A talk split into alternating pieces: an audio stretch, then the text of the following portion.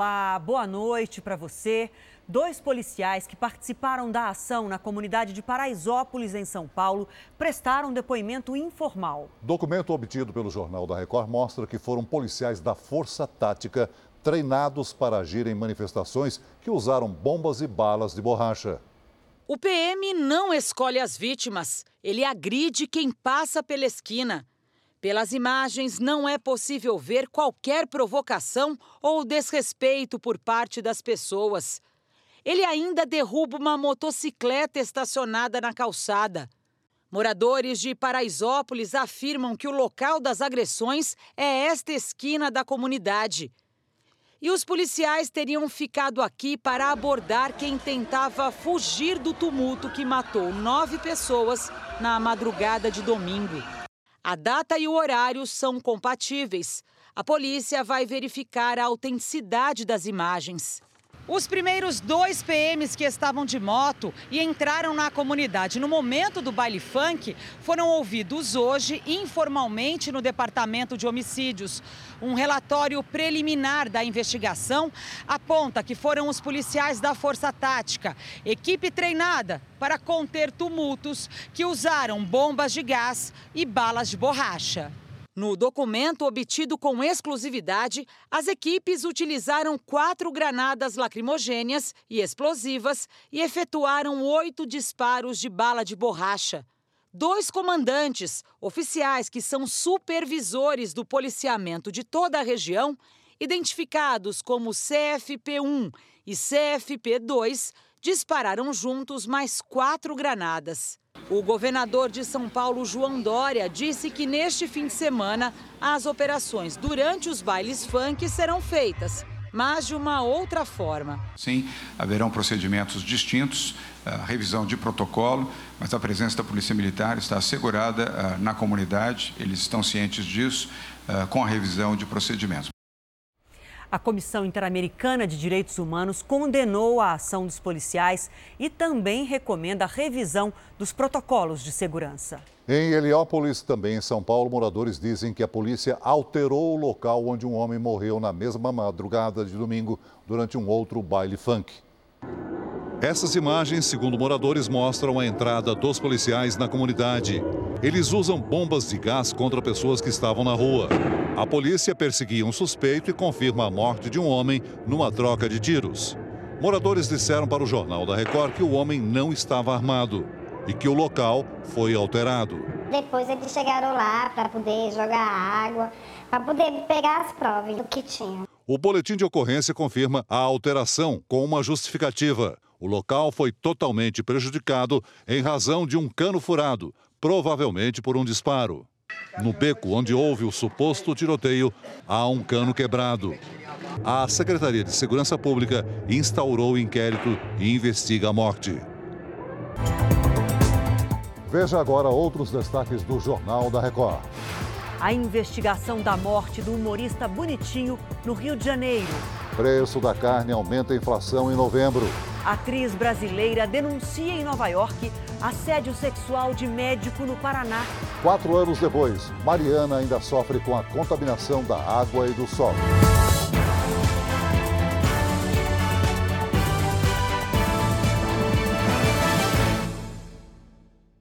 Oferecimento Bradesco. Abra sua conta sem tarifa pelo app.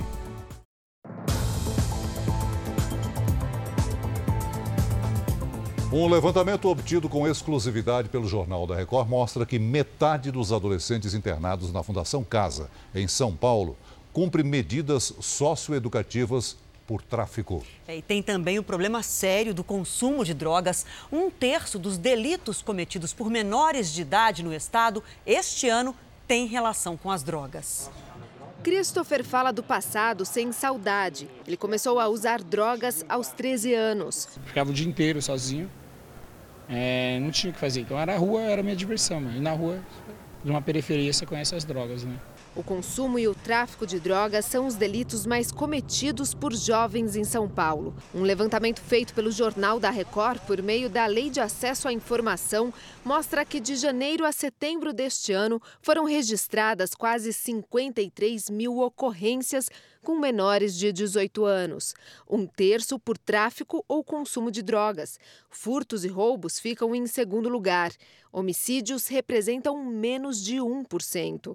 São Paulo é o estado que lidera o número de jovens apreendidos no país. São mais de 7.500. O retrato comum é de meninos negros que chegam na Fundação Casa pela primeira vez por volta dos seus 16 anos. São histórias de adolescências interrompidas por conta das drogas. E aqui, longe da família, perto de outros infratores, eles tentam pensar o que vai ser da vida deles no futuro.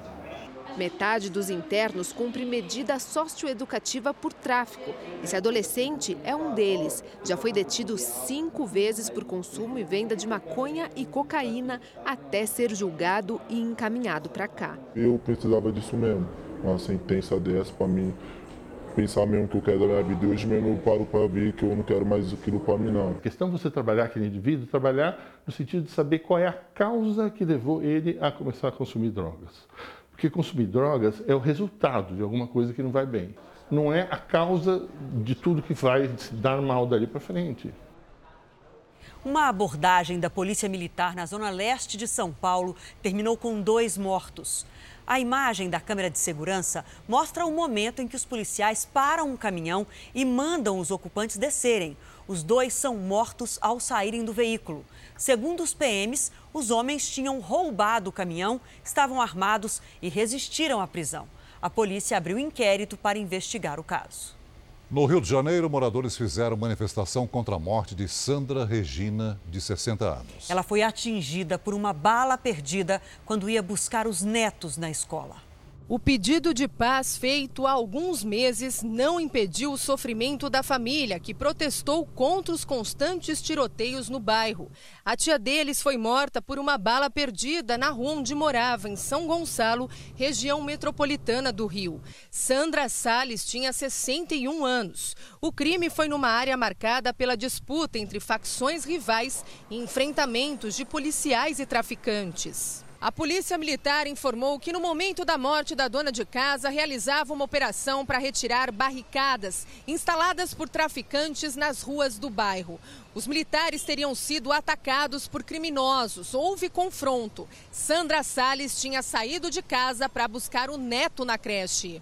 Os vizinhos protestaram, atearam fogo em pneus e por duas vezes interromperam temporariamente o tráfego no trecho da BR-101 que corta o município. A aposentada era casada há 50 anos, tinha um casal de filhos e quatro netos. Com a morte de Sandra, subiu para 185 o número de pessoas atingidas por balas perdidas neste ano na região metropolitana do Rio. 51 morreram.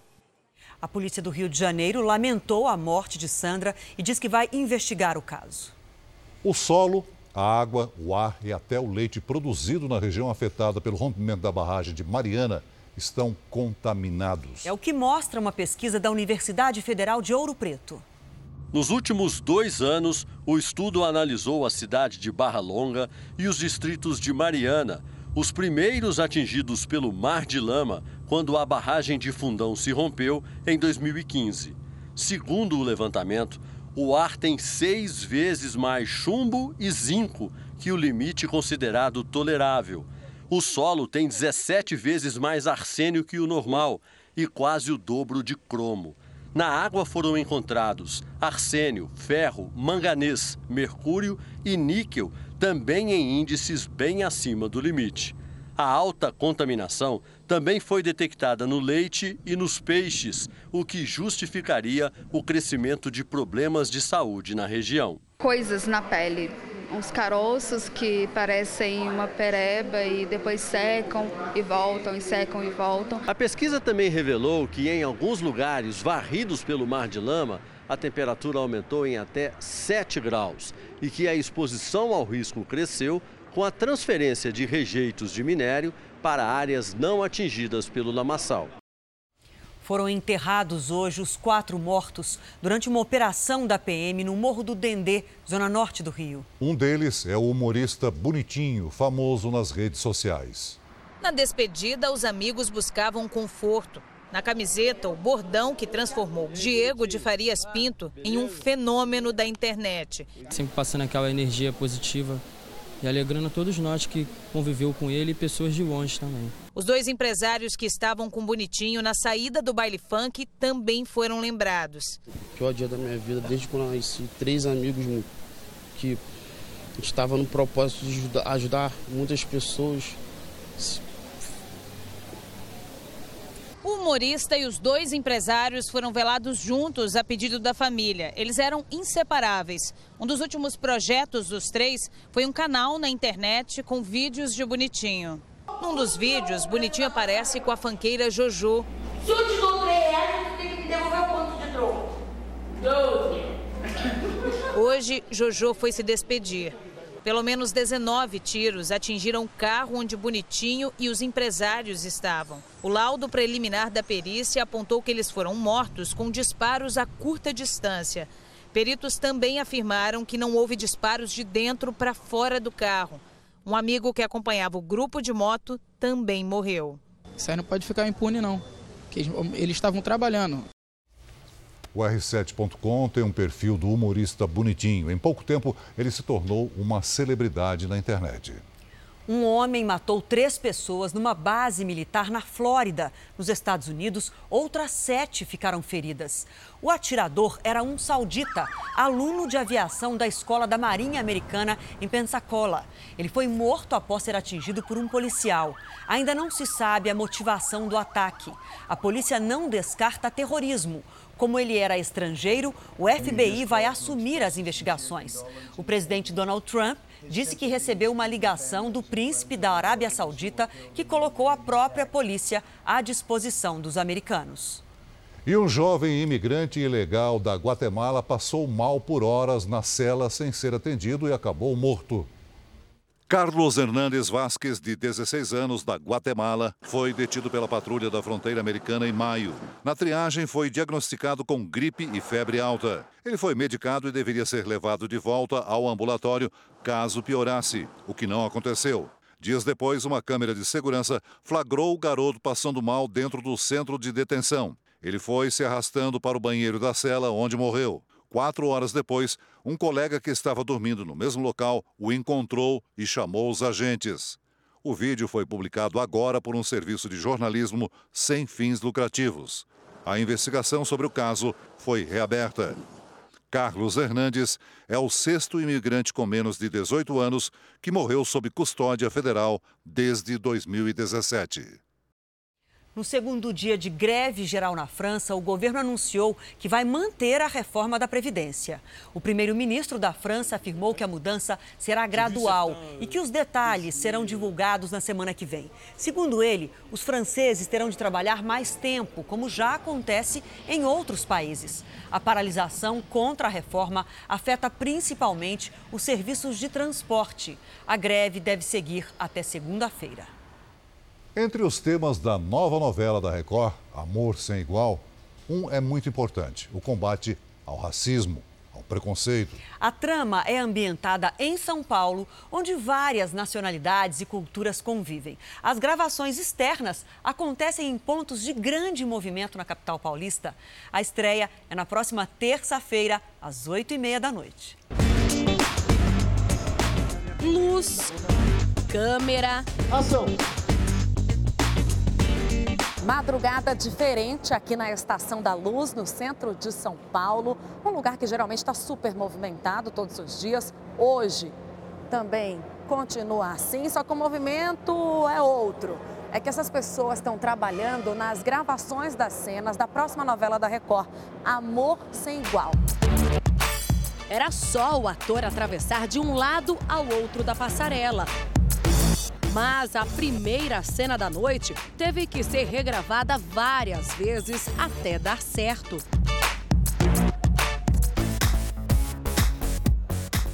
lado de fora da estação, outro importante personagem se concentra antes de gravar.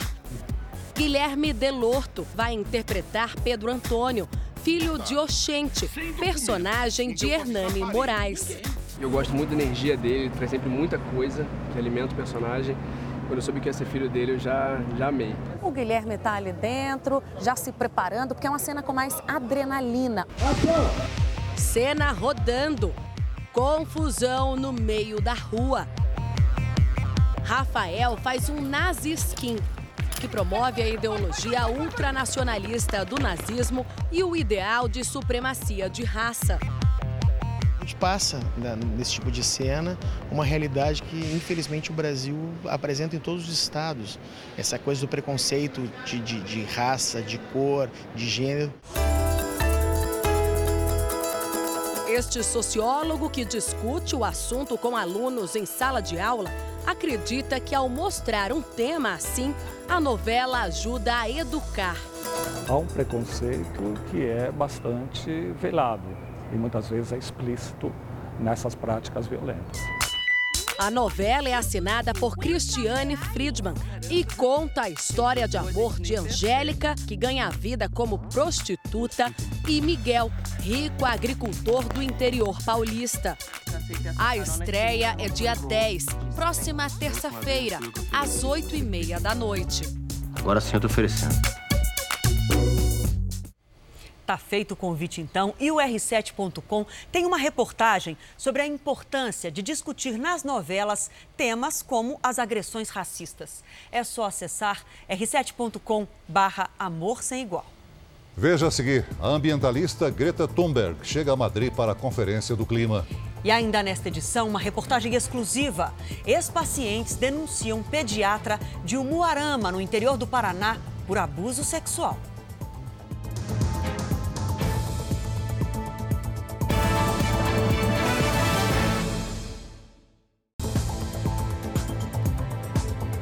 Presidente Bolsonaro participou hoje em Pirassununga, interior de São Paulo, da formatura de cadetes da Força Aérea Brasileira. Na chegada à Academia da Força Aérea, o presidente foi recebido com honras militares e passou a tropa em revista. Aplaudido pelos parentes dos cadetes, ele foi até o público. Na cerimônia, o presidente entregou aos cadetes que tiraram as melhores notas a espada que simboliza o início da carreira como oficiais. No discurso, o presidente Jair Bolsonaro praticamente não falou de política. Disse apenas que assumiu o governo com o país numa crise econômica e moral. Em frente aos novos aspirantes da Força Aérea Brasileira, o presidente lembrou da própria história na carreira militar. O trabalho de cada um de nós colocará o Brasil no local de destaque que ele merece. Jovens aspirantes, juntamente com seus familiares, sejam felizes honrem o que aqui aprenderam, bem como sua família e sua pátria, que nós seremos felizes. O final da cerimônia foi sob chuva forte e o presidente participou da comemoração dos novos aspirantes.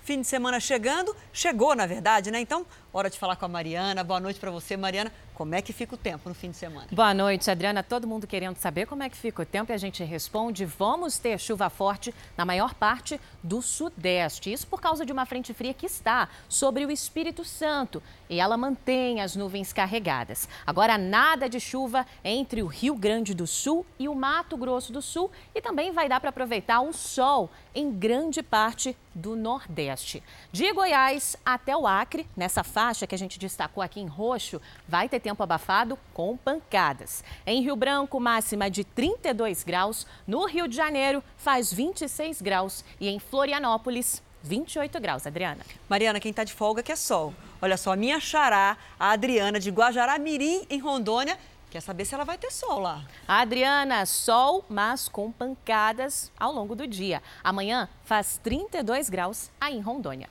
E agora o Fábio de Santos, litoral de São Paulo, ele quer saber se vai dar praia. Pois é, Fábio, pode separar a roupa de banho porque vai ter tempo firme em Santos. 23 graus no sábado e aumenta a temperatura no domingo, ó, 27 graus, vai dar para aproveitar bastante. Agora aqui em São Paulo, máxima de 26 graus, também temos sol no sábado e no domingo. Na segunda, a chuva chega. Tá bom, final de semana de sol. Tchau, tchau. Até segunda. Até segunda. A jovem ambientalista Greta Thunberg chegou hoje à Espanha para participar da Conferência do Clima da ONU. Greta se juntou a um protesto contra o aquecimento global. Mais de 15 mil pessoas foram às ruas de Madrid pedir que os líderes mundiais adotem medidas contra as mudanças climáticas. Por conta de sua popularidade, a jovem ativista não conseguiu acompanhar a marcha ao lado dos demais manifestantes. Greta discursou ao fim do protesto. Você vai ver a seguir: churrasco mais caro faz a inflação subir. E a reportagem exclusiva sobre o pediatra denunciado por abuso sexual de pacientes no Paraná.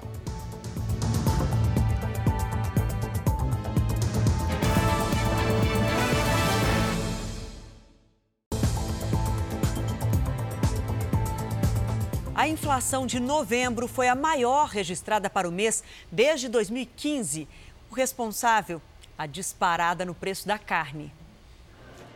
Isabel voltou de férias e se assustou com os preços no supermercado. A gente compra metade do que comprava antes. Tá? De, assim de um mês, de um mês para cá. Tá? tá muito caro. Segundo o IBGE, a inflação de novembro foi a maior para o mês desde 2015 registrou alta de 0,51%. O aumento foi puxado por três grupos: habitação, por causa da mudança da bandeira tarifária na energia elétrica, o de despesas pessoais, influenciado pelas loterias, mas o maior peso ficou com alimentação e bebidas. A grande vilã para a aceleração da inflação foi a carne. A expectativa é de que os preços do produto continuem altos agora em dezembro. E o consumidor pode esperar também um aumento no preço das bebidas por conta das festas de fim de ano. De janeiro a novembro, só a carne subiu mais de 12%, quatro vezes acima da inflação oficial. Isso é um reflexo fatores externos. É, a, a China passa por uma, a, uma peste suína e aumenta a demanda não só pela proteína suína, como também pelas demais. Mas, segundo a economista, a inflação deve ficar abaixo da meta. Nossa perspectiva é que ela feche o ano em 3,7 e, além disso, tem a questão também do, do, do centro da meta da, de inflação do Banco Central, que é de 4,25. Então, a inflação em 3,7 ainda está bem abaixo do centro da meta. Maria Aparecida tenta driblar os preços altos como pode. Em vez de pegar 10 quilos, pega 5. Fazer o quê, né? No R7.com você encontra dicas para substituir a proteína da carne por outros alimentos.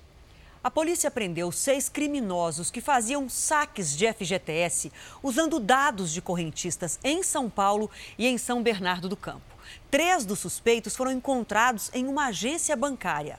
Eles foram rendidos por policiais quando sacavam dinheiro.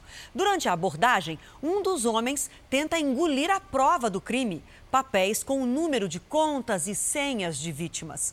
O policial percebe e tira o papel da boca de um deles. Nesta ação foram apreendidos mais de 3 mil reais em dinheiro, além de celulares e anotações de contas e senhas de correntistas. A televisão é a principal fonte de cultura dos brasileiros e está presente em mais de 97% das casas. Os números são do IBGE. Na barbearia do Marcelo, a TV está sempre ligada. Companhia certa entre um corte de cabelo e outro. É um modo da gente ter o entretenimento né? e ter as notícias do dia a dia. O jornalismo muito importante hoje, principalmente da política no Brasil. Né? É assim em todo o país. É o que eu mais gosto é ver noticiário. Filmes, novela, né? Que eu acho que é que todo mundo assiste. A preferência é apontada numa pesquisa feita pelo IBGE sobre o setor cultural do país. Com tecnologia e preços mais acessíveis, a televisão é de longe o bem cultural mais presente na vida do brasileiro. 97% dos lares possuem pelo menos um aparelho de TV e a maioria é de tela fina, como essa. De 2011, quando foi feito o último levantamento até agora, mais de 20 milhões de brasileiros tiveram acesso a novos televisores. O estudo mostrou também que outros equipamentos culturais tiveram queda no Brasil de 2014 para cá. Os cinemas estão em 10% dos municípios, menos do que os teatros, que estão em 20%, e dos museus, presentes em 25,9% das cidades. Já as bibliotecas públicas aparecem em 87% dos municípios. A média de gasto por família com cultura é de 282 reais por mês. A despesa está em quarto lugar no orçamento das famílias. É um meio de comunicação fácil. Então, eu tenho uma família de quatro, cinco, seis pessoas que podem assistir o mesmo aparelho, gastando o mesmo custo de energia, diferentemente do que se eu tiver que levar essas quatro pessoas, cinco pessoas ao teatro. Ela tem uma gama muito variada de coisas para assistir na televisão o Flamengo terá de pagar pensão para as famílias das vítimas do incêndio no CT do Ninho do Urubu em fevereiro. Pela primeira vez na vida, Cristiano não vibrou com os títulos recentes do Flamengo. Tiveram a oportunidade de homenagear essas crianças com esses dois títulos, eles não fizeram uma menção de homenagem aos nossos filhos. Ele é pai de Christian Ismério, goleiro de 15 anos da categoria de base, um dos 10 garotos que morreram no incêndio no alojamento do Centro de Treinamento do Flamengo em fevereiro. O clube fez acordo com apenas três das dez famílias das vítimas. Agora, uma decisão da Justiça obriga o Flamengo a pagar 10 mil reais por mês para os pais desses meninos e mais três atletas feridos até que o caso seja resolvido. O Flamengo disse que ainda não foi oficialmente notificado da decisão da Justiça e também não se manifestou se vai recorrer. Desde a tragédia, o Clube Rubro-Negro paga 5 mil reais por mês para as famílias dos meninos que não fizeram acordo, mas nunca aceitou arcar com os valores de indenização propostos pelo Ministério Público. Para a defensora pública, um eventual recurso vai prolongar o sofrimento das famílias. Para a gente fica uma sensação de que não existe disposição do clube para sentar com essas famílias e tentar né, chegar a um acordo que finalize para elas essa história. Não falta dinheiro para o Flamengo. O Flamengo é muito grande porque eles estão fazendo com a gente familiares. Exclusivo. O relato de uma atriz brasileira em uma peça de teatro em Nova York tornou pública uma denúncia de abuso sexual. O crime teria sido praticado por um pediatra da cidade de Umuarama, no interior do Paraná. Uma investigação do Jornal da Record na cidade encontrou outras jovens que também afirmam terem sido vítimas do mesmo médico. A reportagem especial é da correspondente Heloísa Vilela. Sozinha no palco, Nina Marchetti fala de um trauma pessoal para dar voz a muitas outras mulheres. Foi só aqui em Nova York que a brasileira conseguiu falar abertamente sobre o abuso que sofreu de um pediatra quando era adolescente. Ele começou a, a me tocar, assim. E, e, e, eu me lembro que ele abaixou a, a minha calça, a minha calcinha. Nina fugiu mentalmente, tentou se desconectar do próprio corpo, mas o corpo se contraiu, tentando sair da situação.